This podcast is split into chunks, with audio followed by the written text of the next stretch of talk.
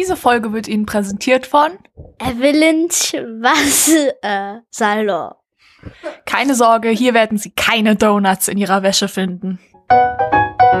Ich bin so ein bisschen so ein Ein-Personen-Wanderzirkus. Disney Welcome to the Resistance. Hast du diesen Tom Bombadil Gedichtband? Ich habe Herr der Ringe sowohl im englischen Original als auch in der deutschen sowie in der französischen Übersetzung hier und gelesen. Und alle jubeln und high-pfeifen, wenn sie da wieder irgendwie 50 Leute erschossen haben. Der dann doch wieder da so eine Actionfilm-Logik reinkam. Männer, oder soll man es lassen? Einfach Christian Lindner channeln. Definitiv glitzern. Glitzer über alles. also Kiki ist halt häufig interessanter, aber Baba sind die Leute, mit denen man eigentlich die gesunden Beziehungen zusammenführen kann und was so ein bisschen angenehmer im eigentlichen Leben ist. Ich finde sie halt beide außerordentlich bangable.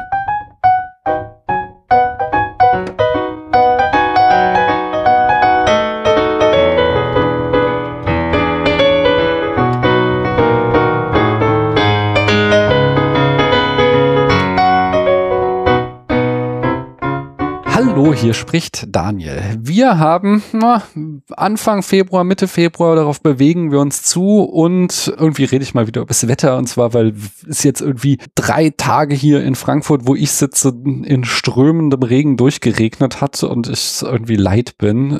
Also es soll ja gut sein für das Grundwasser und so, aber ich wünschte mir, es wäre nicht so wie in dem Film, über den wir demnächst sprechen, sondern eher so, wo da, wo der Film anfängt.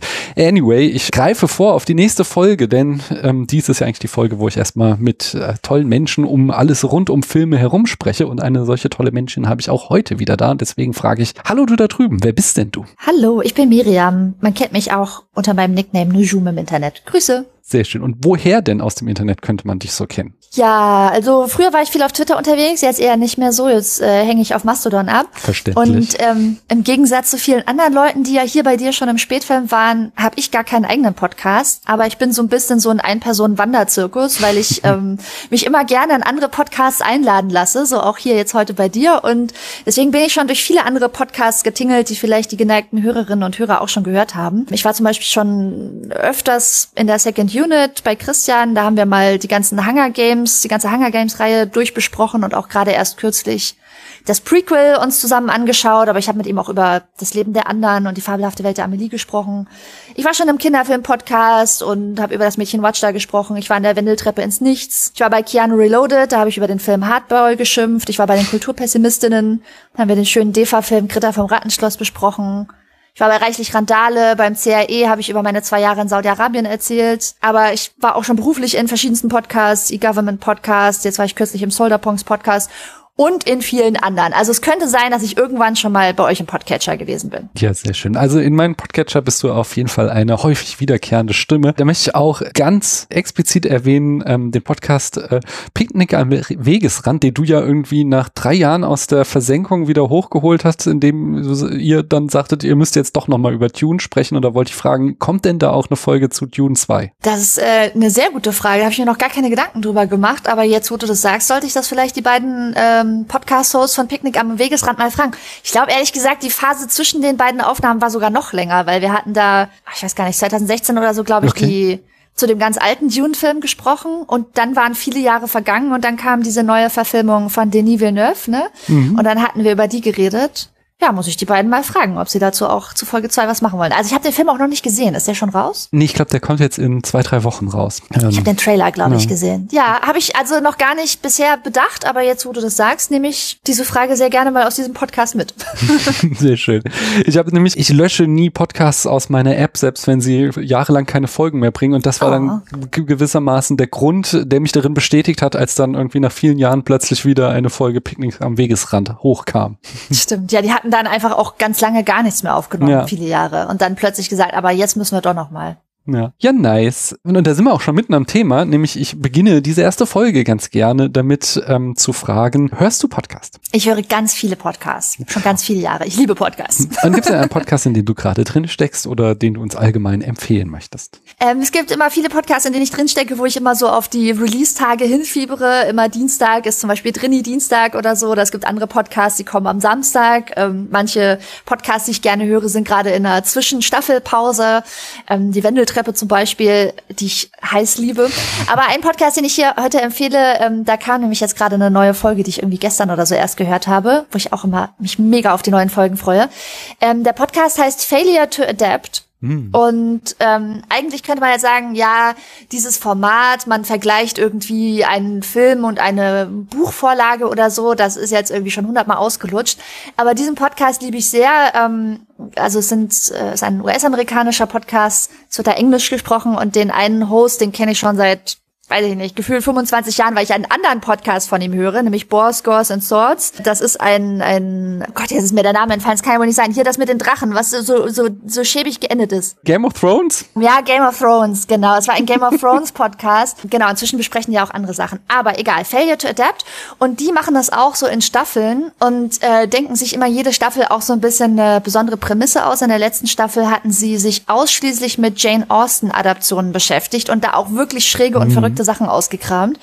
Und in der jetzigen Staffel haben sie immer als, als Vorlagen Kurzgeschichten, die irgendwie, weiß ich nicht, 1918 in irgendeiner Zeitung erschienen sind. Und auf der Basis von dieser Kurzgeschichte ist dann irgendein moderner Film äh, gemacht worden. Das ist super interessant, weil ganz viele Filme, die wir so kennen, also da wusste ich gar nicht, dass es eine Buch- oder eine Geschichten, Kurzgeschichten, Artikelvorlage gab. Und die letzte Folge, die ich jetzt gerade gehört habe, da ging es um diesen Film Blue Crush. Ich weiß gar nicht, ist der aus den 90ern oder von 2000 oder so? So ein Surferfilm, den ich auch sehr heiß geliebt habe. Und da haben sie also den Film mit der Kurzgeschichtenvorlage auch verglichen. Und das finde ich immer total interessant. Und die haben so, ja, das ist einfach ein cooles Format. Es macht mir immer total Spaß. Ich finde das immer total interessant. Ich lerne da ganz viel. Und deswegen empfehle ich das allen. Ja, cool. Dankeschön. Äh, gibt aus der Staffel davor, gibt's da irgendwie, du hast gesagt, das ist äh, total crazy Adaption von Jane Austen. Hast du da irgendein Beispiel? Aber jetzt, es ist mir ja eben schon Game of Thrones nicht eingefallen. Ähm, Das ist gemeine Frage auch, von mir. das sind auch häufig Sachen, die ich, die ich gar nicht gesehen habe. Also irgendwie, äh, eine, okay, eine Sache fällt mir ein, es war so ein, ah, da fällt mir jetzt auch der Titel nicht ein, aber es gibt zum Beispiel eine Bollywood-Verfilmung von Oh. Pride and Prejudice und die hatte ich wohl auch gesehen, die haben sie zum Beispiel besprochen. Dann gab's eine, eine Serie, die als Webseries veröffentlicht wurde, die, glaube ich, von Hank Green irgendwie angestoßen wurde. So eine Art Tagebuch auch. Also sie haben sich mit ganz, ganz vielen verschiedenen, auch ausgefallenen Pride and Prejudice-Verfilmungen beschäftigt. Dann gibt's eine, die so mit schwulen Männern zu tun hat, also wo sozusagen alle Figuren von schwulen Männern besetzt sind in dieser Pride and Prejudice-Geschichte. Also es lohnt sich sehr, da reinzuhören. Man entdeckt dann auch Sachen, von denen man noch nie gehört hat und man denkt so, ja, ganz interessant eigentlich, wie die Leute das so kreativ umgesetzt haben. Ja, cool. Ähm, und das ist auch, also das ist auch ein Podcast, der sich lohnt, wenn man die Filme nicht Yes. gesehen hat. Hm. Also ich meine, also erstens, ich würde jetzt erstmal sagen, ja.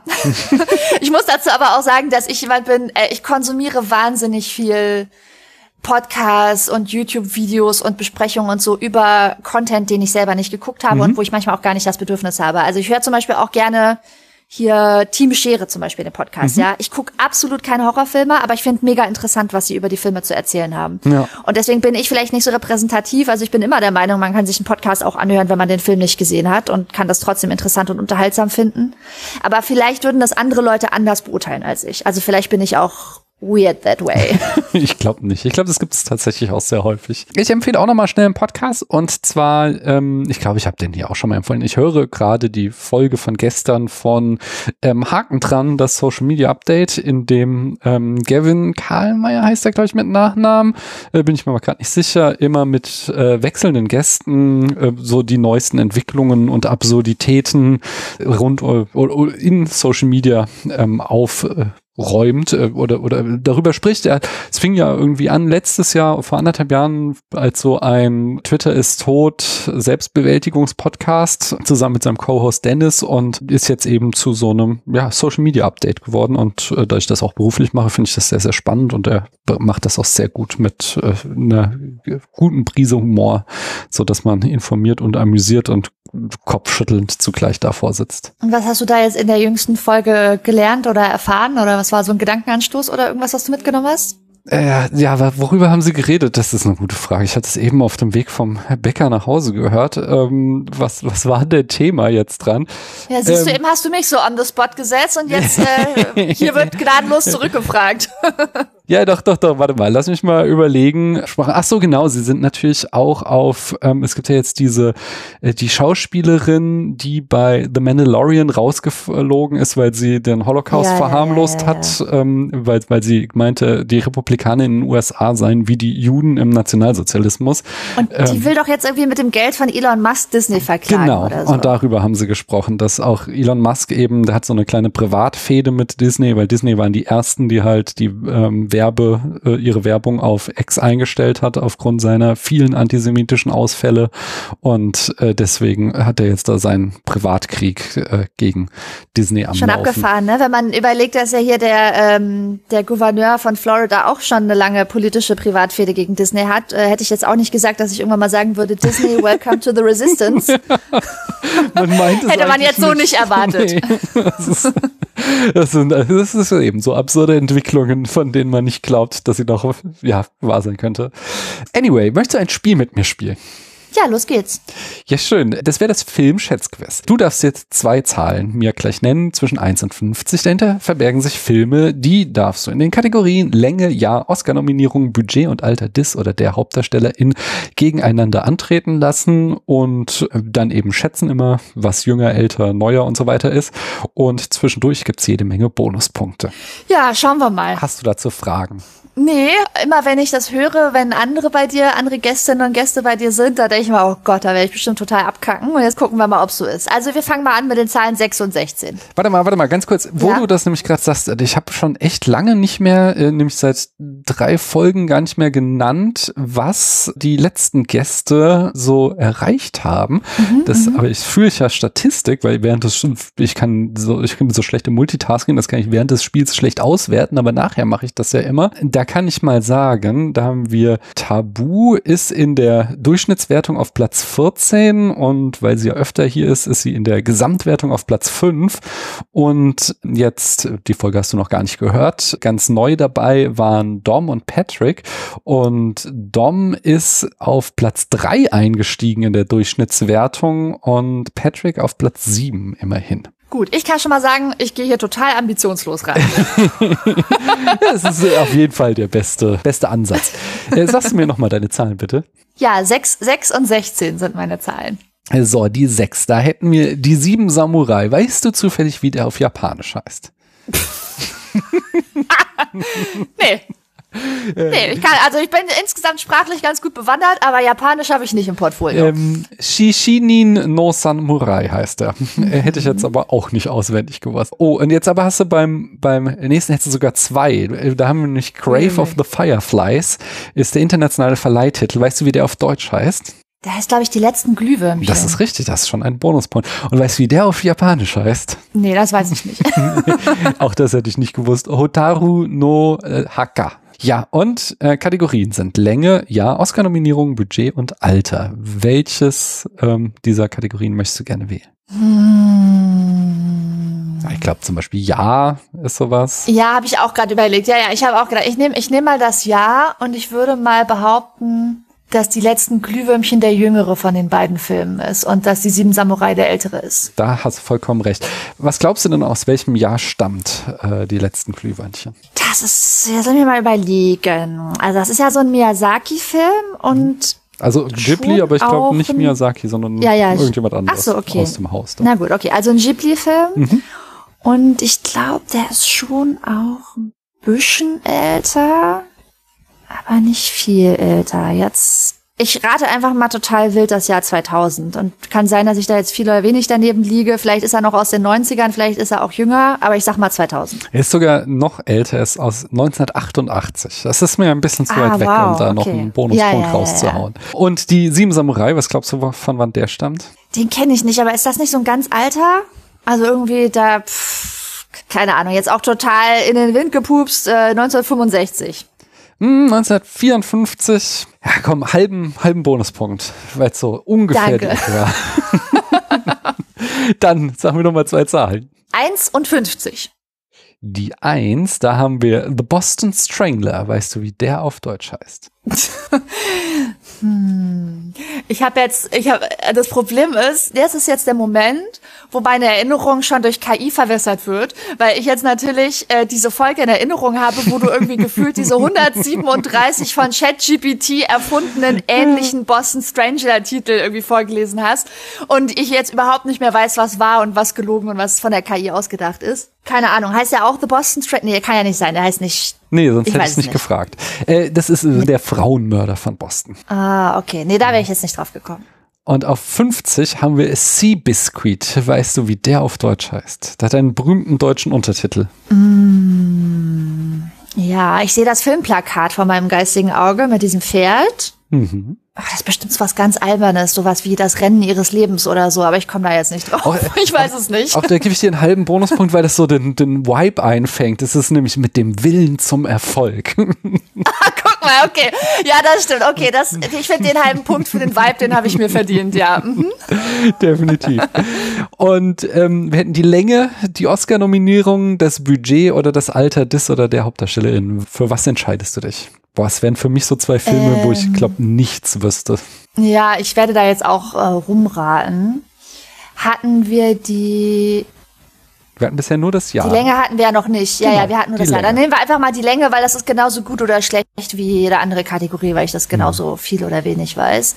Und was glaubst du ist Ähm, länger? Ich habe sie beide nicht gesehen. Ich rate, dass der Boston Strang Strangler länger ist. Ja, das ist falsch. Äh, Sea Biscuit ist länger. Ähm, dann Okay. gib doch mal einen Tipp ab, wie lang The Boston Strangler ist. Okay. Also, Seabiscuit ist länger. Ich habe jetzt so das Gefühl, dass das beides jetzt, das sind jetzt keine Filme, die irgendwie zweieinhalb Stunden dauern. Die sind schon eher so irgendwo zwischen anderthalb und maximal zwei Stunden. Okay, und du hast gesagt, Seabiscuit ist länger, Boston Strangler, äh, okay, dann sage ich mal, der Boston Strangler ist 102 Minuten lang. Hm, 116, aber einen halben Bonuspunkt. Und Okay, und Seabiscuit ist länger. Länger als 116 Minuten. Das ist ja doch schon vielleicht, aber der wird jetzt ja nicht viel mehr als zwei Stunden sein. Ich dachte, er ist 120 Minuten lang. Alles andere kommt mir nicht ja, richtig plausibel 134. Ach, komm, Okay, na auch, auch einen halben Bonuspunkt. Das ist, ist eine Viertelstunde, weniger als eine Viertelstunde daneben. Das, das ist auf jeden Fall noch die Region. Dann zwei Zahlen bitte. vor. Ja, dann nehmen wir mal die 2 und die 22. Bei der 2 haben wir Moonlight, keinen deutschen Mhm. Titel. Und die 22 Avengers Age of Ultron. Und du hast jetzt noch ähm, die Oscar-Nominierung, das Budget. Ich nehme die Oscar-Nominierung. Die Oscar-Nominierung. ja, wer hatte mehr Oscar-Nominierung? Moonlight hatte definitiv mehr Oscar-Nominierung, würde ich Das sagen. ist auf jeden Fall richtig. Ähm, und wie viel? Ich habe jetzt ganz kurz einen Schreck gehabt. Ich habe ganz kurz gedacht so, oh nein, was ist, wenn Avengers in irgendwelchen obskuren technischen Kategorien vielleicht doch nominiert gewesen ist? Aber okay, gut Hm. aber es war ja dann auch noch sogar Age of Ultron, also dieser ungeliebte so. Avengers-Film von daher. Ihr habt die alle nicht gesehen. Ich habe die alle nicht gesehen. Alles eine Soße für mich. Ja, Das, das, das ist auch, aber äh, das ist halt so auch noch, ich glaube, so im generellen Konsens der schlechteste. Und ich glaube, das sahen die Oscars da auch. Okay. Ähm, aber wie viel Oscar-Nominierungen hat denn Moonlight bekommen? Okay, also, was ich weiß, ist, dass das ja das Jahr war, wo es irgendwie diesen Skandal gab, aber ich kriege ihn jetzt noch nicht mal richtig, ich kriege ihn noch nicht mal richtig zusammen. Ich weiß noch nicht mal, ob Moonlight vorgelesen wurde und in Wahrheit hat der andere Film gewonnen oder ob es andersrum war. Ich glaube, es war so, dass Moonlight vorgelesen wurde und der andere Film hat in Wahrheit gewonnen. Es waren noch irgendwie die, die es waren noch irgendwie die, die Umschläge vertauscht. Und jetzt ist ja die Frage, wie viele Nominierungen, also mindestens eine, das haben wir ja schon mal. Und jetzt würde ich aber denken, dass der in mehr als einer Kategorie nominiert gewesen ist. Ich sag mal, der war in, ich sag, der war in zwei Kategorien nominiert. Oh nein, es waren acht. Tatsächlich. Boah, voll daneben. Und Okay. Wie viel davon hat er gewonnen? Eine? Drei hat er gewonnen. Auch das ist Okay. äh, noch, ja, komm, Ja, das ja. ach, zwei daneben, das ist, da kriegst du einen halben Bonuspunkt. Äh, Und die Geschichte war tatsächlich umgekehrt, dass äh, der, also der dieser Juror, andere Film vorgelesen genau, der Juror, der die Umschläge hatte, hat irgendwie hinter der Bühne die ganze Zeit Fotos von den Promis gemacht und deswegen nicht aufgepasst und dann äh, den Mm. Umschlag mit La La Land äh, hier den Nominatoren richtig. in die Hand gedrückt, äh, den laut die Tatzoren und dann am Ende mussten sie korrigieren, äh, nee, sorry, Moonlight hat gewonnen, was natürlich super Ah, peinlich okay, es war so rum. Dann habe ich es mir auch falsch gemerkt, ja. Na gut. Was glaubst du, wie viele Nominierungen hat Age of Ultron bekommen? Ja, da würde ich jetzt einfach mal null sagen. Das ist richtig. Und dann, was hatten wir etabliert? Dafür gibt es dann zwei Punkte, weil dann sowohl Nominierung als auch Oscar-Gewinne richtig sind. Also dafür, dass ich hier die ganze Zeit im Nebel rumstoche, okay. Nimmst du, wa? Nehme ich. Dann äh, nochmal zwei Zahlen, bitte. Äh, jetzt habe ich vergessen, was hatte ich zuletzt? Hm, Boah, 1 und 50. Nee, 2 und, Aber hatte ich- 2 und 49, oder? Nee, 2 und irgendwas Nee. hast du. 2 und 22, okay. Dann, und bis 50 geht es, ja? Dann nehme ich jetzt die 3 und die 30.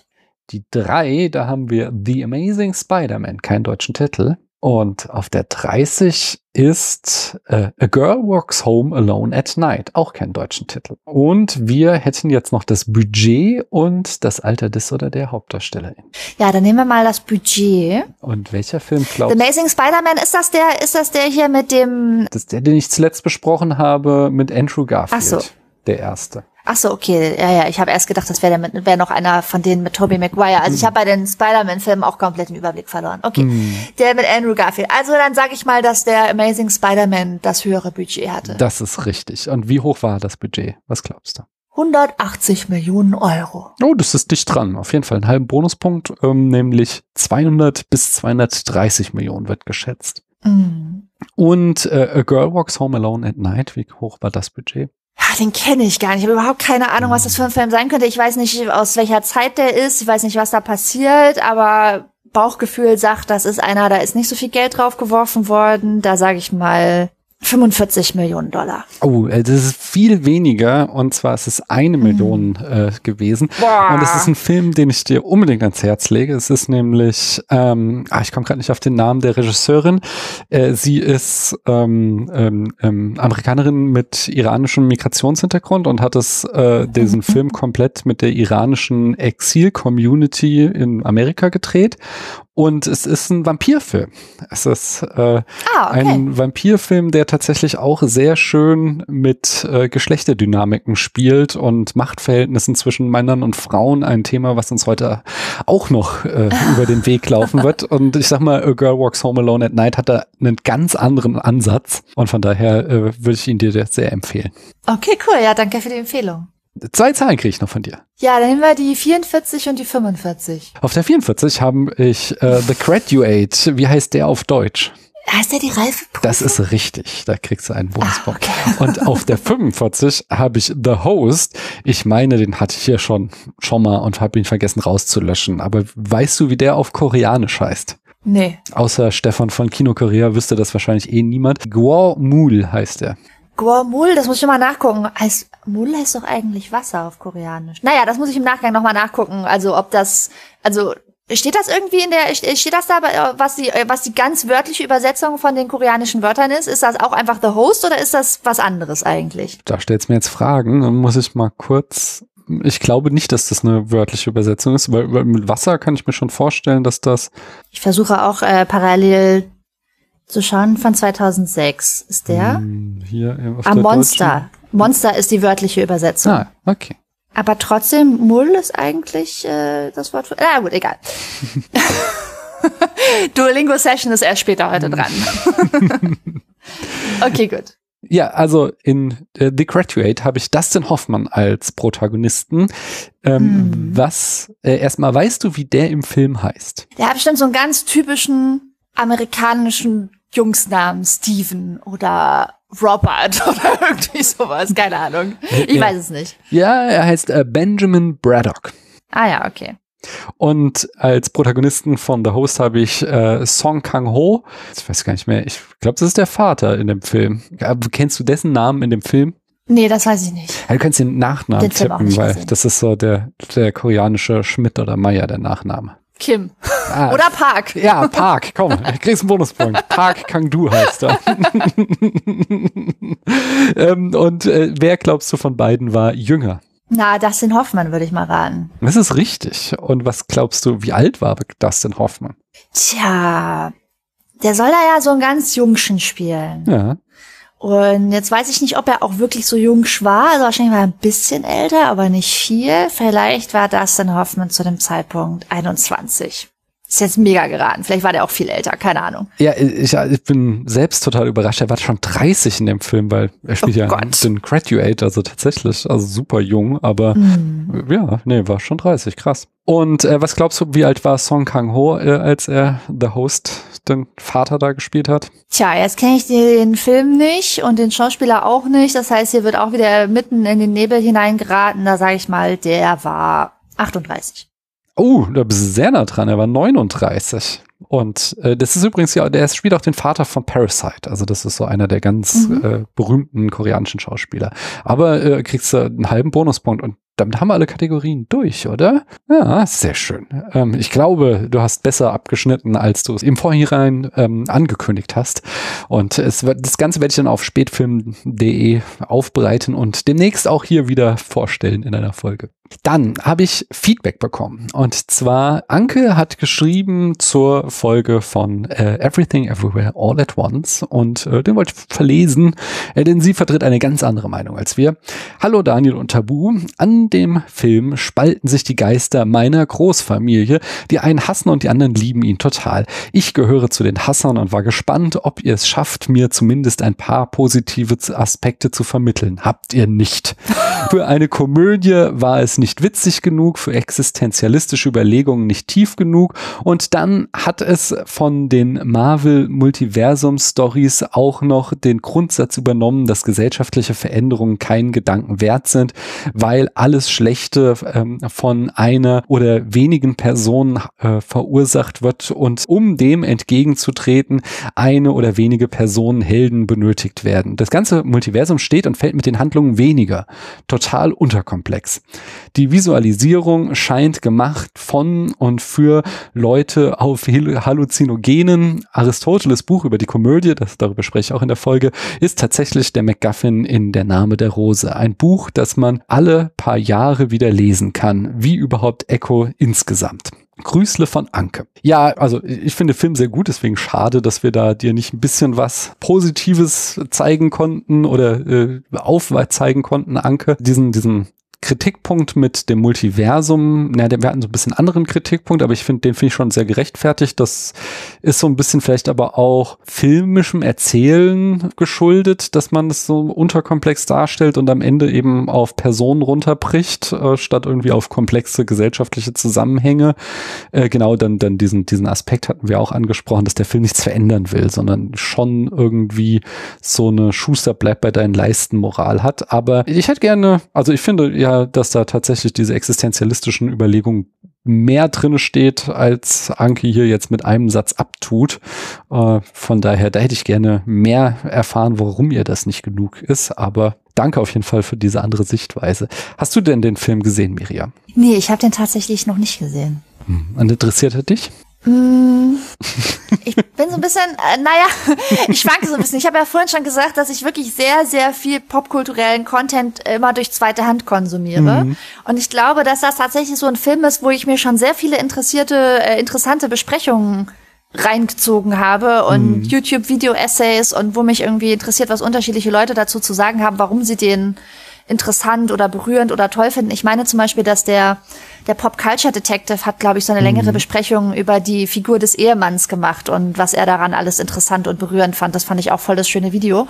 Und ich hatte danach so ein bisschen das Gefühl, dass mir das eigentlich schon reicht. Also ich, ich gucke gar nicht so super viele Filme und Ja. Serien, ehrlich gesagt. Ich konsumiere total viel Secondhand, weil mich irgendwie fast immer mehr interessiert, was die Leute um mich Ja. herum so denken und finden und was sie daran bemerkenswert finden. Deswegen steht er jetzt nicht oben auf meiner Liste, was nicht heißt, dass ich denke, dass er uninteressant ist, aber ich habe irgendwie mehr mich mit der Sekundärliteratur beschäftigt zu diesem Film, glaube ich. Ja, verstehe. Ich, ich mag ihn ja wirklich sehr gerne und Tabu war da auch äh, der gleichen Meinung wie ich. Sie hatte mich ja äh, explizit angesprochen, lass uns darüber reden und wir haben ihn dann am Ende in unseren Charts auch auf Platz 21 gesetzt. Und er ist halt auch so eine audiovisuelle Überforderung, von daher, äh, ich finde, ist es ein Erlebnis, das man mal machen kann. Aber ich kenne auch das Gefühl, ich habe jetzt schon alles über diesen Film irgendwie, hat die Popkultur oder Podcasts, äh, Videos etc. so zu mir hingetragen, dass ich jetzt gar nicht mehr das Bedürfnis habe, mich damit auseinanderzusetzen. Ja, Von daher, das Ja, das ist der eine Aspekt. Und dann kommt noch hinzu, dass ich auch viele ähm, so Filme oder Serien, die bestimmt super interessant sind, auch noch aus anderen Gründen so ein bisschen vermeide.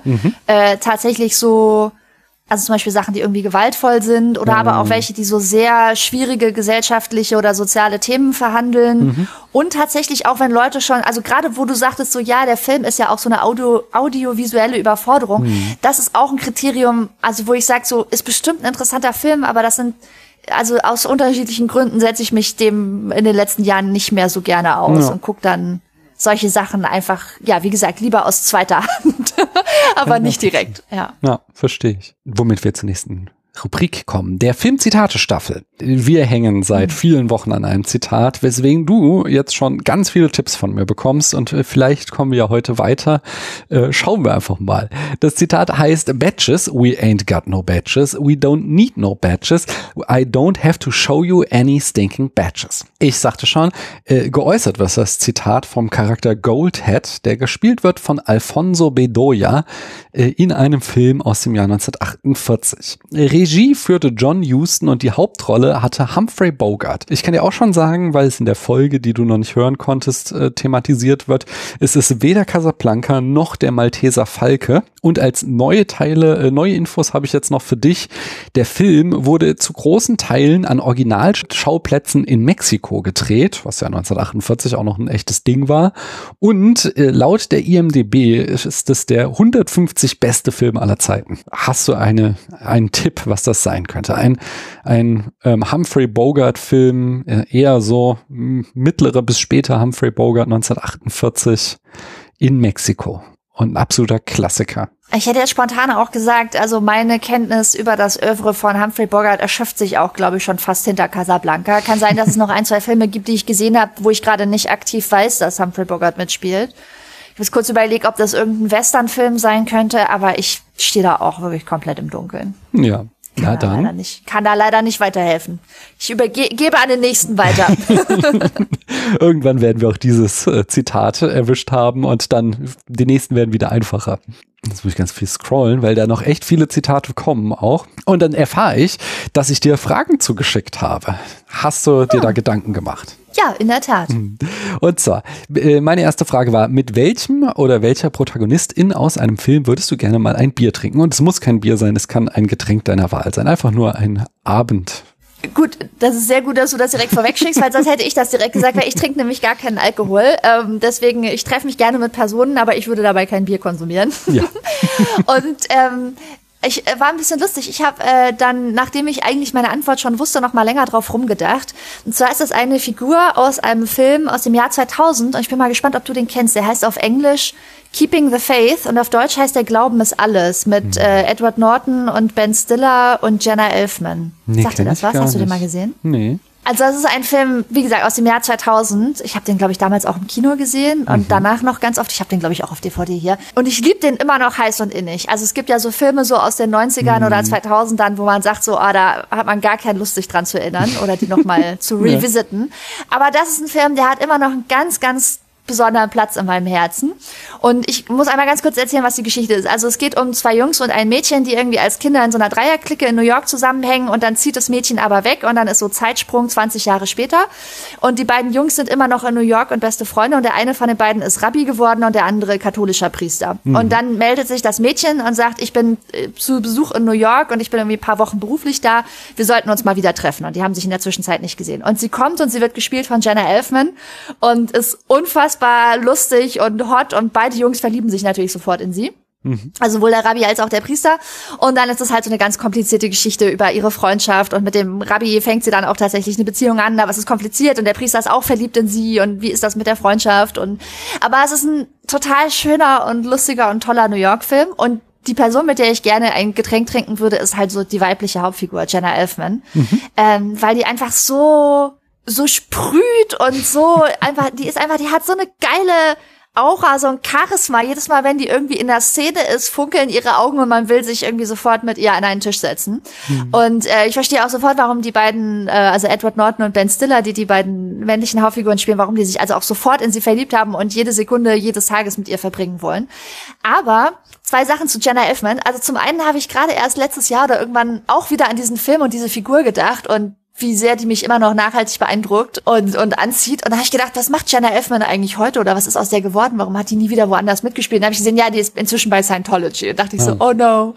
und dann, und dann ist das Ding, habe ich gestern oder heute nochmal drüber nachgedacht. Ich glaube, ich habe den Film damals immer auf Deutsch geguckt, weil das war noch so vor dieser Phase, wo ich angefangen habe, alle Filme immer im englischen Original zu schauen. Also ich habe den immer in der deutschen Synchronversion geschaut. Ja. Und ich glaube, ich glaube, ein ganz, ganz wichtiger Grund, warum ich diese Figur auch noch mal so doppelt interessant und anziehend fand, ist diese deutsche Synchronstimme gewesen von Jenna Elfman. Okay. Ich habe mir gestern noch mal den Trailer angeguckt, den Originaltrailer und die Stimme von Jenna Elfman ist nicht annähernd so geil wie die von der deutschen Synchronsprecherin, aber die Kombi ist halt irgendwie der Knaller. Also halt diese wunderschöne, super interessante, charismatische Schauspielerin und dann auch noch diese mega geile deutsche Synchronsprecherin und das ist also einfach eine Figur, die also möchtest du quasi mit, mit der synchronisierten Rolle äh, im, äh, yes. zusammen ein Getränk deiner Wahl trinken. So sieht's aus. Aber bitte nicht mit der Originalstimme der Schauspielerin und auch nicht mit der original sozusagen physischen Figur von der Synchronsprecherin. Also schon in der Kombination bitte. Es ist ein komplexer Wunsch, aber ich, ich denke, den erfüllen wir dir. Vielen Dank. Dann hat es sich ja schon mal gelohnt, dass ich hierher gekommen bin. Sehr gut. Ich, meine nächste Frage war, in welcher filmischen Welt würdest du gerne leben? Ja, das ist vielleicht auch ein bisschen ausgelutscht, aber ich weiß nicht, wie es bei dir ist. Ich habe das, glaube ich, ab und zu bei dir ab und zu mal schon mal rausgehört, aber ich bin ja auch so ein ganz ganz, ganz großer Herr der Ringe-Fan, mhm. schon seit ich ein Kind bin. Ich habe als Kind schon die Herr der Ringe Bücher gelesen und dann auch schon jeden anderen Scheiß, den Tolkien jemals geschrieben hat. Also ich wäre so ein komple eine komplette Regalreihe. Ich glaube irgendwie, bevor Rings of Power rausgekommen ist, hatten Jan, Grüße gehen raus und wieder rein und ich, glaube ich, auf Twitter noch äh, mal Fotos von unseren Regalreihen mit Tolkien-Büchern verglichen. Also okay. wer, wer mehr Bücher da hat. Da habe ich eine, eine kurze Zwischenfrage. Hast du diesen Tom Bombadil Gedichtband? Nee, den habe ich tatsächlich ah. nicht. Also da in der Hinsicht hättest du mich jetzt schon mal geschlagen. nee, nee, aber, aber jetzt hole ich einen Trumpf raus. Ich habe Herr der Ringe sowohl im englischen Original als auch in der deutschen sowie in der französischen Übersetzung hier und gelesen. Ah, ich kann mithalten, Deutsch, Englisch gelesen, Französisch nur, die Gefährten nur Französisch und ich glaube auch nicht zu Ende. Das war nur, äh, ich musste Französisch fürs Studium auffrischen und das äh, habe ich immer gemacht, indem ich Bücher gelesen habe und da habe ich dann, und zwar Bücher, die ich gut kannte, da habe ich tatsächlich auch mal. Okay, ich hol noch, ich hol, ich hol noch zwei Trumpf raus. ja. Ich habe zum einen natürlich auch das elbische Wörterbuch hier. Oh, sehr gut. Und dann habe ich noch ein Buch äh, Flora und Fauna from Middle Earth. Oh. Das hat mir meine Mutter erst letztes Jahr sehr geschenkt. Äh, das ist quasi ein, ähm, ja, so ein Pflanzenbuch über die ganzen, wo jemand alle Pflanzen zusammengetragen hat, die in Middle Earth vorkommen und also mit ihren elbischen Vor- und Zunahmen und ob es dazu eine Entsprechung in der realen Welt gibt und welche Rolle diese Pflanze im Leben von Tolkien gespielt hat und so weiter. Das war genau der Punkt, wo ich im Nerdtum ausgestiegen bin, als ich dann irgendwann war ich mal, wo, ach, das habe ich auch nicht selbst gekauft, irgendwo war ich aber bei Briefen angelangt und dann tauschte mm. er da tatsächlich so Briefe mit Botanisten aus über die Pflanzenwelt yes. von Mittelerde und dann dachte ich, okay, das ist jetzt der Punkt an Nerdtum, wo ich nicht mehr mitgehen kann, Tolkien, tut mir leid. Ja, ich muss auch sagen, das Buch ist deswegen für mich dann auch nochmal interessant geworden, weil ich seit vorletztem Jahr ja auch einen großen Garten besitze tatsächlich ah, ja. und ähm, deswegen so Gärtnerei und weiß ich nicht, alte Apfelbäume und Schneeglöckchen und keine Ahnung, also so das ähm, das spielt für mich jetzt auch in meinem konkreten Leben noch mal eine andere Rolle als vorher. Ich habe tatsächlich noch ein Buch auf meiner Wunschliste, über das ich schon ganz lange liebäugel. Ich glaube, das heißt irgendwie Race in Middle Earth oder so, dass ich so kritisch mit dieser ganzen mm. Frage von den Rassen und was bedeutet das und inwiefern steckt da auch Rassismus drin oder nicht und so auseinandersetzt. Ähm, das ist so ein Buch, um das ich schon länger rumschleiche, wo ich überlege, ob ich mir das noch mal zulege, weil ich das total interessant finde, mich damit auch noch mal ein bisschen mehr auseinanderzusetzen. Okay, aber zurück zu der eigentlichen Frage. ja. Also, das war jetzt nur die, der, sozusagen der Prolog dafür, um nochmal zu etablieren, dass ich sehr großer Tolkien-Fan bin, wie du ja offensichtlich auch. Mhm. Und als die Filme rausgekommen sind, da war ich irgendwie, also als der erste Film rauskam, Herr der Ringe, die Gefährten, da war ich 16. Und ich habe mir irgendwie, ich weiß noch, dass ich fast in Ohnmacht gefallen bin vor Begeisterung, als ich das erste Mal das Filmplakat gesehen habe mhm. für den ersten Film und dass ich das auch mir gekauft habe und auch immer noch besitze. Und ich weiß noch, wie ich in der Premiere saß mit meinen Schulfreundinnen und Schulfreunden, also eigentlich vor Freude wirklich ich fast hyperventiliert habe, dass dieser Film jetzt anfängt, dass ich den jetzt sehen kann. Und das ist auch immer noch einfach Herr der Ringe, die Gefährten ist einfach immer noch, oder überhaupt die, die Jackson, also die ersten drei Tolkien-Filme von Jackson, die sind auch einfach immer noch absolut wundervoll und zum Beispiel, ich muss immer denken an diese Szene, wo sie nach Lorien kommen, nachdem sie aus, aus Moria rauskommen. Und das finde ich einfach, das haben die so geil gemacht. Ich weiß, dass sie das irgendwie in einem kleinen Park in Neuseeland gedreht haben und in einem Studio und irgendwie auf einem Parkplatz von einem Studio. Aber ich finde einfach, dass die diese Kulissen so geil gemacht haben und alles, was ich weiß darüber, wie sie diese filmische Welt erschaffen haben, verändert nichts daran, dass ich immer sofort in den Bildschirm reinspringen und mich da umgucken und rechts und links von dem, was der Bildschirm einfängt, rumlaufen und mir alles anschauen will. Da mit Lurien und mit diesen Lichtern und diesen großen Bäumen und alles ist so mystisch. Und haben sie hinter der Kamera noch die Lichterketten aufgehängt, damit sich irgendwie das Sternenlicht in den Augen von Galadriel spiegelt. Und es ist so, weiß ich nicht, und dann, und dann laufen sie da durch diese geilen Landschaftsshots und über diese Berghügel. Und dann haben sie da in der Kulisse noch irgendwie so so pseudo halb verrottete Statuen irgendwie, damit man merkt, dass diese Welt schon ganz alt ist und dass da schon Zivilisationen früher waren, von denen man jetzt nur noch rudimentäre Spuren findet und so. Und das ist einfach eine filmische Welt, die ich ganz wunderschön finde. Und da würde ich gerne auch mal ausführliche Wanderungen machen. Ach ja, das kann ich sehr gut nachvollziehen. Ähm, ich habe ja damals auch die mir auch sämtliche äh, Anhänge von dieser Special Extended Edition äh, angeguckt. Ja, ich auch. Ich glaube, es sind drei oder vielleicht sogar fünf Stunden pro DVD, pro Film, die man sich da angucken kann. Und ich finde ja äh, tatsächlich auch die ganzen Kostüme, die sie gemacht haben, äh, finde ich so geil. Ja. Es ist sehr so so detailverliebt, wenn ich allein an die Schwertscheide von Aragorn denke. Die ist äh, einfach Mhm. fantastisch. Ja, ja, ja, diese ganzen Making-ofs, die habe ich mir auch ganz häufig angeschaut. Ich habe mir die vor ein paar Jahren bei Medimobs gekauft, diese Extended Edition. Früher war mir die immer zu teuer. Und die steht hier auch in diesem besagten Regal. Und ja, das ist wirklich toll. Ja. Eine Frage hatte ich noch, und zwar, was verabscheust du in Filmen am meisten? Ja, und äh, da ist, wusste ich auch sofort, was es ist, weil das ist echt ein Pet Peeve von mir. Und wer mich zum Beispiel in der Second Unit schon mal gehört hat, hat mich über dieses Thema auch schon häufiger mal schimpfen hören. Es regt mich immer furchtbar auf, wenn in Filmen Figuren sterben und es nichts bedeutet. Also wenn der Film es nicht schafft, das als ein einschneidendes, traumatisches Erlebnis darzustellen. Es ist mir natürlich klar, dass nicht in jedem Film, wo irgendeine Figur stirbt, ich weiß nicht, es gibt Kinderfilme, es gibt Jugendfilme, es gibt Fantasyfilme, es gibt Actionfilme, nicht in jedem Film ist es ein Plotpoint, dass es ein traumatisches Erlebnis ist und dass es jetzt im Folgenden um die Verarbeitung dieses traumatischen Erlebnisses geht, also dass der Tod einer möglicherweise nahestehenden Person verarbeitet werden muss oder so. Aber trotzdem stört es mich wahnsinnig, dass ich finde, dass in viel zu vielen Filmen, das ist einfach so eine Filmkrankheit, quer durch alle Genres, ich finde viel zu häufig viel zu gedankenlos mit dem Tod von Figuren umgegangen, umgegangen wird. Und ich kann das halt am allerstärksten, mache ich das immer fest, wie gesagt, habe ich in der Second Unit schon öfter drüber geschimpft. Ähm, am meisten stört es mich tatsächlich mit in den Star Wars Filmen, äh, in den in den neueren, hier irgendwie Episode, welche sind das, sieben bis neun oder so. Ähm, weil ich das so genial fand, diese Idee zu sagen, hey, lass mal einen Stormtrooper den Helm abnehmen und rausfinden, was da eigentlich für eine Person unter dem Helm und unter dieser Rüstung sozusagen steckt. Und der Film etabliert, dass unter den Rüstungen der Stormtrooper, wofür sich halt diese diese Filmwelt oder diese Geschichte überhaupt noch nie interessiert hat und etabliert, dass da drunter Menschen oder Figuren, ne, in dieser Fantasy-Welt, Figuren mit irgendwie Wünschen und Ängsten und Sorgen und echten Charakteren stecken.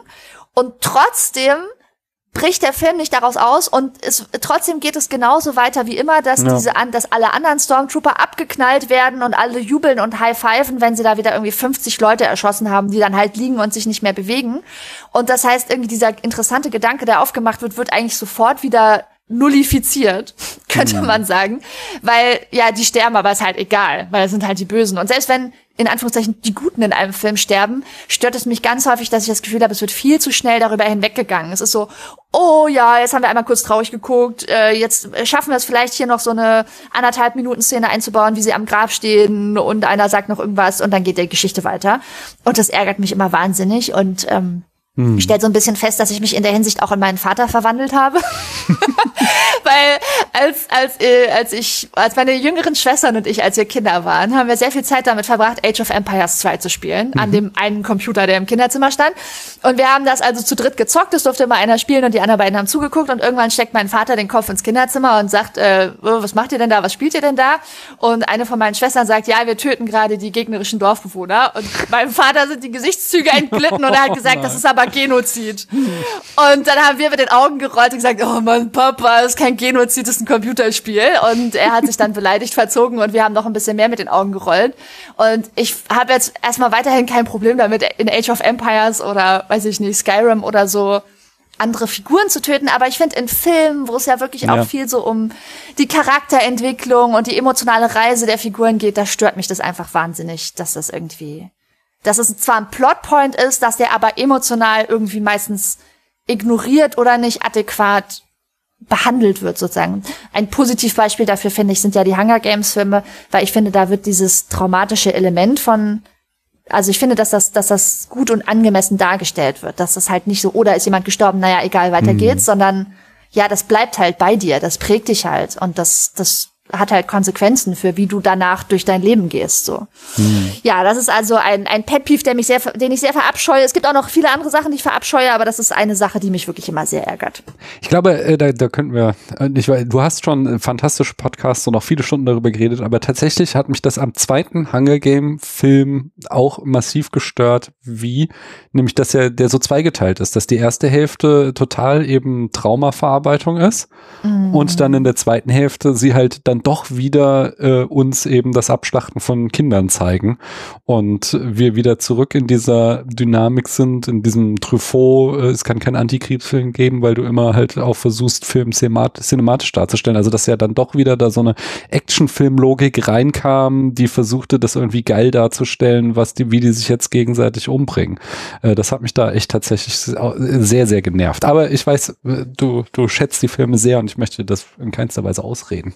Ja, nur vielleicht mit einem Satz kurz äh, nicht widersprochen, aber ergänzt. Ich kann total nachvollziehen, was du äh, da sagst, dass halt diese Actionfilme in Anführungszeichen sein müssen, ne? dass die, der Film denkt, er braucht die, er braucht diese geile Inszenierung. Was ich natürlich von der Geschichte her schon cool finde oder interessant ist dieses Element, dass alle, die in den zweiten Hunger Games Filmen nochmal in die Arena müssen, das sind ja alles Leute, die schon mit einem riesigen Packen an Trauma da reingehen. Also die sind ja alle schon gebrochen zu dem Zeitpunkt, wo sie wieder in die Arena reingehen. Und das spielt ja auch eine Rolle, dass sie irgendwie alle schon eine lange Geschichte mit den Games haben. Aber was die Inszenierung angeht, hast du natürlich trotzdem recht. Hm. Ja. Ach, ich, ich muss ja auch noch mal irgendwann schauen. Ich, vielleicht würde ich das heute auch noch mal anders differenzierter sehen.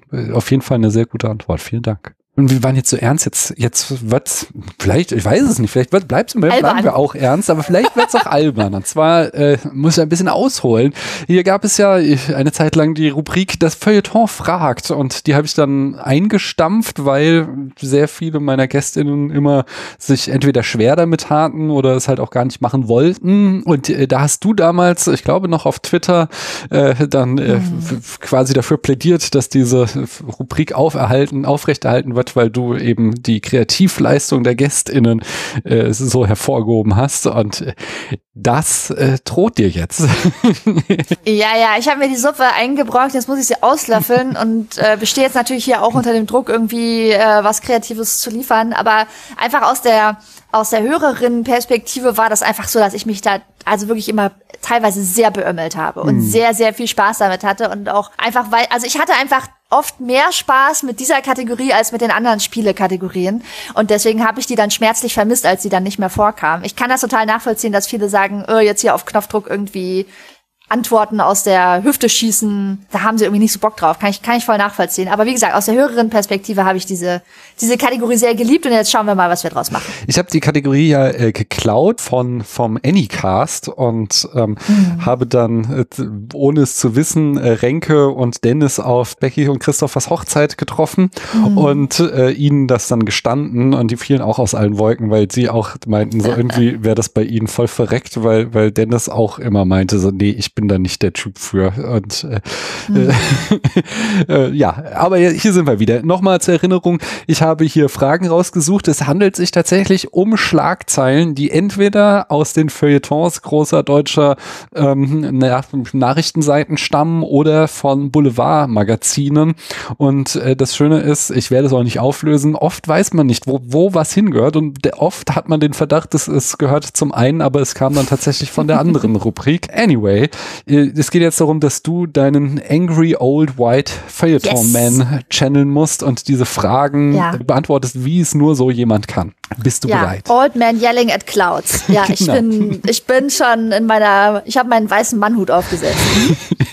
Wir fangen an. Wieso bezahlt Deutschland Radwege in Peru? Wenn wir doch eigentlich viel mehr Parkplätze in Deutschland bräuchten und da muss eigentlich das Geld rein investiert werden.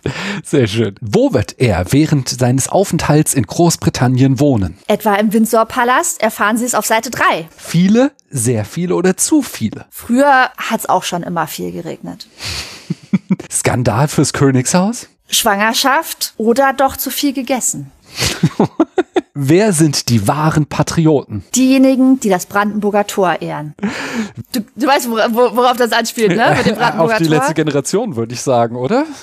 Na, auf diese scheußliche Rede, die Christian Lindner vor den Bauern Oh, vom oh, Brandenburger Tor oh. gehalten hat, wo er versucht hat, sich bei denen einzuschleimen und irgendwie äh, gesagt hat, na ja, wo er hat versucht, sich bei den Bauern einzuschleimen, hat gesagt, er würde ja auch immer irgendwie den Stall von seiner Frau, äh, von dem Pferd von seiner Frau ausmisten und er wäre ja eigentlich auch ein Bauer.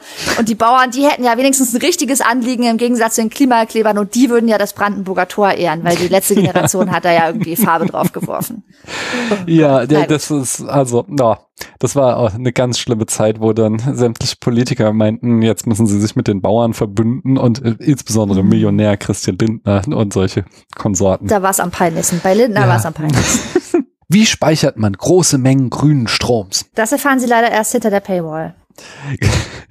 Kurzes Treffen mit seinem Vater, kommt jetzt die Versöhnung? Oder muss er ihm doch gestehen, dass er krebskrank ist?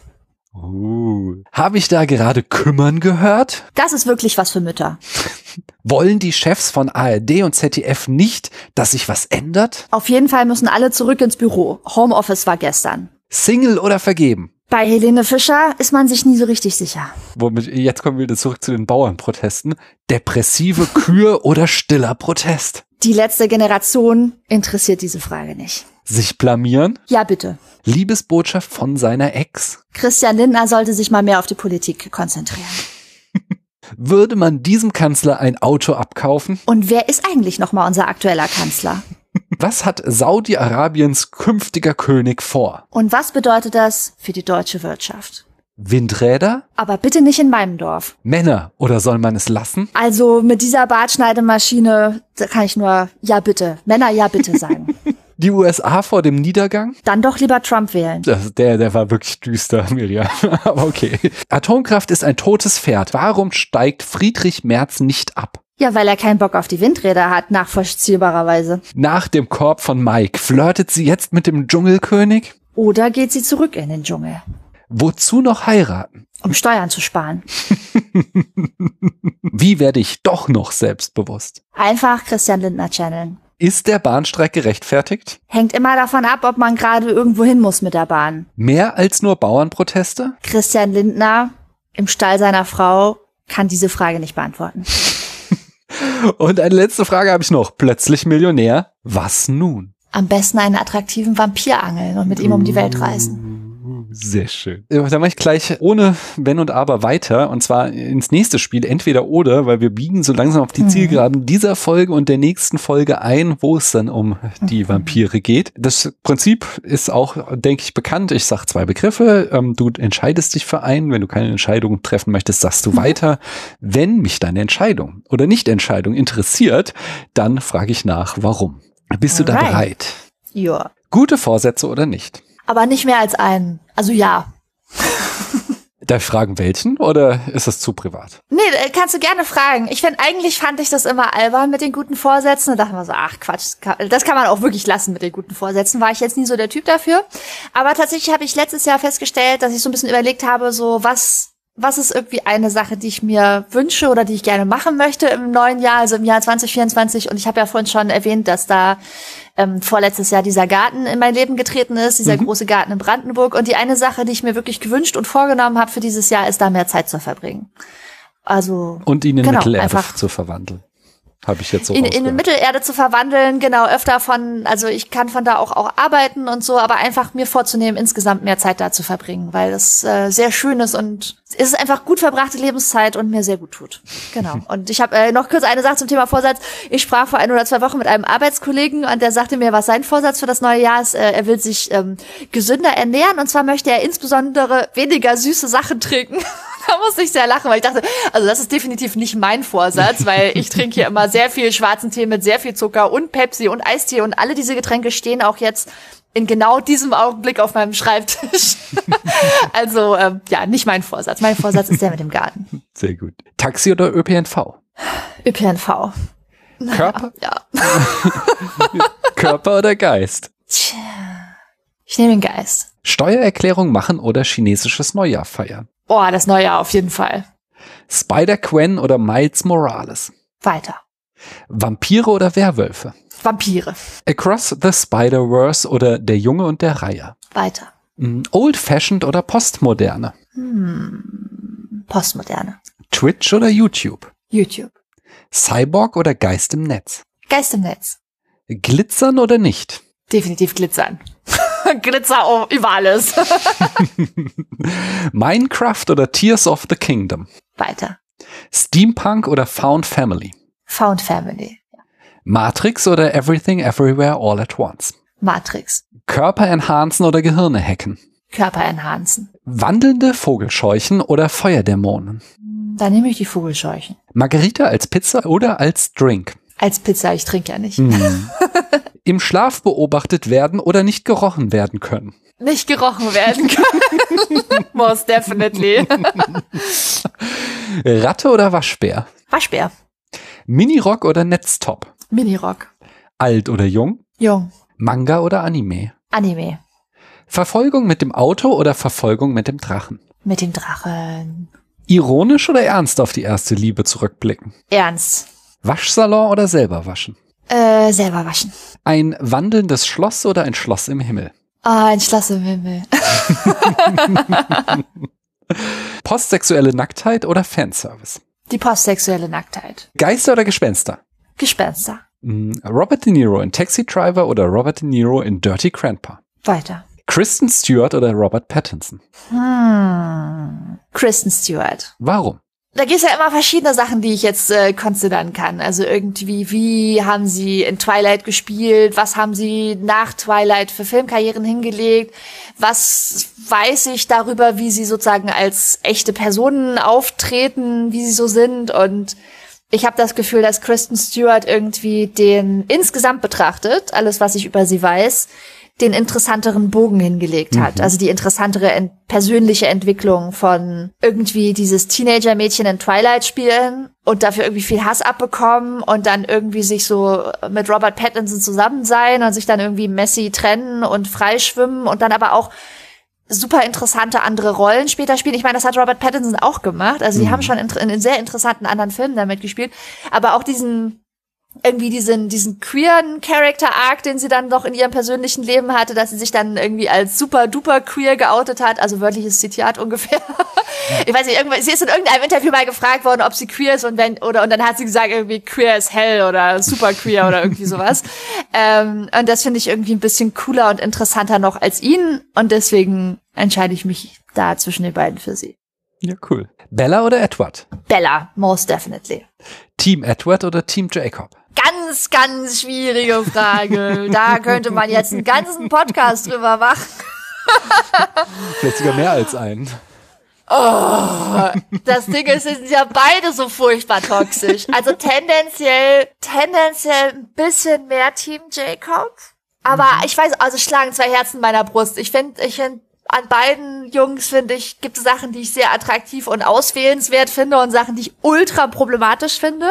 Oh, ich glaube, ich muss weiter sagen, wenn ich mich nicht entscheiden kann. Also, weil, also, ich glaube, früher habe ich immer Team Edward gesagt, später Team Jacob und inzwischen sage ich so, die sind beide irgendwie toxische Jungs und besser wäre es, besser wäre es, Bella würde wegziehen und in einer glücklichen Beziehung mit einer Frau, zum Beispiel mit Alice sein. Also gibt's ja äh, einen, einen Teil des Fandoms, der irgendwie sei, der, der sich so im Headcanon eine Geschichte oder eine Fanfiction zusammengebastelt hat, wo Bella mit Alice zusammen ist und ich glaube, das fände ich auch besser als mit, äh, mit einem der beiden Jungs, ja. Also ich sag mal weiter. Sehr schöne Antwort auf jeden Fall. Kiki oder Baba? Ah, oh, das ist ja, das passt auch sehr gut zu diesem Thema. Ja. Also, ist auch sehr schwierig. Also Kiki ist halt häufig interessanter, aber Baba sind die Leute, mit denen man eigentlich die gesunden Beziehungen zusammenführen kann und was so ein bisschen angenehmer im eigentlichen Leben ist. Ich entscheide mich für Baba. Männer, von denen Gefahr ausgeht oder nicht? Nicht. Biologie oder Technologie? Biologie. Axt im Kühlschrank oder Bilder mit Sinnsprüchen? Oh, definitiv die Bilder mit den Sprüchen, weil die kann man ja abhängen, wie so viele Leute vor mir schon hier an dieser Stelle gesagt haben. Also Axt im Kühlschrank ist ja einfach, äh, das ist ja eine Heimsuchung. Ja, das Also die Bilder mit den. Sinnsprüchen kann man abhängen, überhängen, die Augen zumachen, whatever. Aber das Axt im Kühlschrank, das verfolgt einen ja überall hin. Humanismus oder Posthumanismus? Humanismus. Leben im Patriarchat oder Freeze Frame vor dem Sturz in den Abgrund? Das finde ich auch sehr schwierig und ich glaube, ich sag weiter, weil ich eigentlich auch beides nicht wünschenswert finde. Ich Hm. wünsche mir eigentlich was anderes. Ich finde eigentlich beides nicht cool. Und ich, also viele Leute sagen an der Stelle den Freeze Frame, Mhm. aber immer wenn ich den anderen zuhöre, wie sie den Freeze Frame sagen, dann denke ich immer so, aber will ich, also finde ich auch nicht wünschenswert. Will ich Hm. halt auch nicht. Ist eigentlich auch nicht viel besser. So, eigentlich will ich was anderes, was drittes. Deswegen weiter. Eine sehr gute Antwort. Sind Roboter Sklaven oder nicht? Nicht per se. Nee. Pedro Pascal oder Chris Pratt? Pedro Pascal, every time. Das werden wir herausfinden. Pedro Pascal oder Rick Astley? Immer noch Pedro Pascal. Pedro Pascal oder Bella Ramsey? Naja, immer noch Pedro Pascal. Und zu guter Letzt Pedro Pascal oder Aragorn? Oh. Okay, jetzt hast du mich wirklich an den äußersten Rand sozusagen geführt. Ähm, tja, da, da stehe ich jetzt an der letzten Wegscheide. Also ich finde sie halt, ich finde sie halt beide außerordentlich bangable, muss ich einfach mal sagen. Und sie haben auch, und sie haben auch beide irgendwie eine super angenehme Ausstrahlung. Sie sind beide außerhalb ihrer Filmrollen super angenehme, interessante Leute, zumindest nach dem, was man von ihnen weiß. Und sie haben irgendwie auch beide so ein bisschen so einen angenehmen, ich klär das für dich, Baby Daddy Vibe. Also irgendwie stehen sie da schon so ziemlich auf einer Stufe. Ich versuche versuch sie vor meinem geistigen Auge so vor mir herauf zu beschwören und überlege gerade so, mit welchem ich rechts oder links abbiegen würde. Okay, Pedro Pascal. Aber es war eine schwere Entscheidung. Close second. Close second mit Aragorn. Ah, ich finde es sehr gut. Ich äh, mache mir äh, mit Christiane und meinem Sohn äh, diskutiere ich immer, weil ich Pedro Pascal äh, zumindest jetzt äh, in, als Internet Daddy, ich finde ihn nicht attraktiv, aber ich weiß, ich bin da auf weiter Flur alleine, ähm, aber äh, von daher für mich wäre das eindeutig Richtung Aragorn abgegangen, wenn es jetzt in der reinen Frage der Attraktivität darauf hinausgelaufen wäre. Ich glaube halt, ich glaube, das Ding ist halt, ich meine, ich glaube, ich finde Aragorn sozusagen ähm, als wenn er seine langen Haare frisch gewaschen hat und äh, da ein ordentliches Kostüm an hat und so, finde ich den auch attraktiver von wie er hübsch aussieht. Aber Pedro Pascal gewinnt einfach sehr viel auch über seine Vibes. Also sie haben beide gute Vibes und ich glaube, Pedro Pascal macht sozusagen in der Gesamtpunktzahl macht er über Vibes einfach noch mal viel mehr Wett. Aber das Interessante ist, dass du gerade äh, den gewaschenen Aragon bevorzugt hast, weil da sind wiederum auch Christiane und Will sich einig, dass sie immer den dreckigen im Wald und immer sauer sind, wenn er sich dann wäscht. Ja, ich ne, also finde ich, ich finde beide gut. Nee, ich kann das jetzt auch nicht so sagen, dass ich den ungewaschenen Aragorn, also wenn der irgendwie jetzt kommt und mich, ähm, also zum Beispiel in der, in dem ersten Film, Die Gefährten, da gibt's ja dann diese Szene, wie Frodo irgendwie da das Geisterschwert in der Schulter hat und dann taucht irgendwie Arwen das erste Mal auf und äh, nimmt ihn mit aufs Pferd. Und äh, in der Szene, wo, also ich wäre dann auch gerne Frodo in Aragorns Armen und würde mit ihm durch den Wald laufen und von ihm gerettet werden. Okay. Insofern, ich, da nehme ich auch den ungewaschenen Aragorn. Der kann mich auch gerne auf den Armen durch die Wälder von Mittelerde tragen. Ich, ich denke, das ist eine Frage, die demnächst ja auch noch gestellt werden muss. äh, Der gewaschene oder der ungewaschene Aragon. ja, das stimmt. Widerwillig zur Ikone gemacht werden oder friedlich sterben, aber vergessen werden. Das ist auch eine gute Frage. Äh, ich weiß, dass Rückfragen eigentlich nicht erlaubt sind, aber mache ich einfach trotzdem. Dieses widerwillig zur Ikone gemacht werden, posthum, meinst du, ja? Das Also ich bin dann schon Frage tot und nicht. dann werde ich noch zur Ikone. Das Das, sagt die Frage nicht. Dann nehme ich das friedlich sterben, weil wenn wenn ich wenn die wenn ich das so interpretieren würde, dass ich posthum widerwillig zur Ikone gemacht werde, dann ist mir egal, weil ich davon ausgehe, dass ich es nicht mehr mitkriege und es mir mir wurscht ist. Aber wenn die Frage sich da nicht festlegt und auch die Gefahr besteht, dass ich noch zu Lebzeiten widerwillig zur Ikone werde, dann sage ich nein, danke. Dann nehme ich lieber das friedlich sterben. Alles klar. Bei einem Zombie-Virus-Ausbruch eine Atombombe auf eine Stadt werfen oder nicht? Nee, Hm. Erfundene Erinnerungen oder lieber gar keine? erfundene Erinnerung. An der Welt verzweifeln oder die Welt zum Verzweifeln bringen? Zum Verzweifeln bringen, auf jeden Fall. Kopfhörer oder Computer? Kopfhörer. Multiversum retten oder nett zu deiner Familie sein? Nett zu meiner Familie sein. Nicht erwachsen werden oder die Jugend überspringen? Ich glaube, da muss ich weiter sagen, weil ich auch wieder beides nicht wünschenswert finde. Mhm. Also nicht erwachsen werden finde ich nicht wünschenswert. Also diese, diese Vorstellung von so einer Stasis, wo es irgendwie nicht vorangeht und man sich nicht weiterentwickelt. Aber die Jugend zu überspringen, da fehlt einem ja, also dann kann man ja auch gar nicht erwachsen werden, wenn man die Jugend übersprungen hat. Also irgendwie cancelt sich das auch beides gegenseitig aus, finde ich. Also deswegen weiter. Neither. I see. Eine letzte Frage habe ich noch und zwar Twilight Renaissance oder misogyner Backlash? Twilight Renaissance. Ja, alles klar. Und damit sind wir jetzt wirklich auf die Zielgerade und in die nächste Folge eingebogen. Und eine letzte Frage habe ich noch, äh, bevor wir das heute hier beenden. Äh, also wir beide natürlich nicht, aber für die HörerInnen da draußen wieder. Äh, und zwar, ähm, warum sollte man deiner Meinung nach Twilight gesehen haben oder zumindest die Folge, die wir beide gleich dazu aufnehmen werden, gehört haben? Das sollte man tun, sowohl das eine als auch das andere, denn Twilight ist zum einen ein unterhaltsamer Aufklärungsfilm, der junge Menschen lehrt, wie man toxische Beziehungen erkennen kann und woran, an welchen Merkmalen. Und Twilight ist außerdem eine weibliche Power-Fantasy, ungefähr genauso albern wie James Bond oder Iron Man, aber lohnt sich schon, sich auch damit auseinanderzusetzen. Und weil wir im Patriarchat leben, wird Frauen eingeredet, dass sie sich für ihre Power-Fantasien schämen müssen, obwohl die eigentlich genauso albern sind wie die von den Männern. Und darüber müssen wir reden. Und deswegen müssen wir auch darüber reden, warum dieser Film eigentlich für, für Frauen, für junge Frauen so attraktiv ist und was aber daran problematisch auch ist und warum es aber nichts bringt, sich dafür zu schämen, wenn man den Film mag, sondern warum eigentlich im Fazit das Patriarchat abgebrannt werden muss. Ja, Deswegen sehr sollte schön. man sowohl den Film schauen als auch die Podcasts hören. Sehr gut. Ich habe da gar nichts hinzuzufügen. Ich glaube, da werden wir gleich ganz ausführlich drüber sprechen und allein deswegen äh, lohnt es sich schon, die Folge zu hören. Miriam, vielen Dank schon mal für die erste Folge. Das hat schon mal sehr viel Spaß gemacht. Ich danke dir auch. Wir beide reden gleich hier weiter und das hört ihr dann demnächst in der nächsten Folge. Tschüss. Bis bald. Ciao.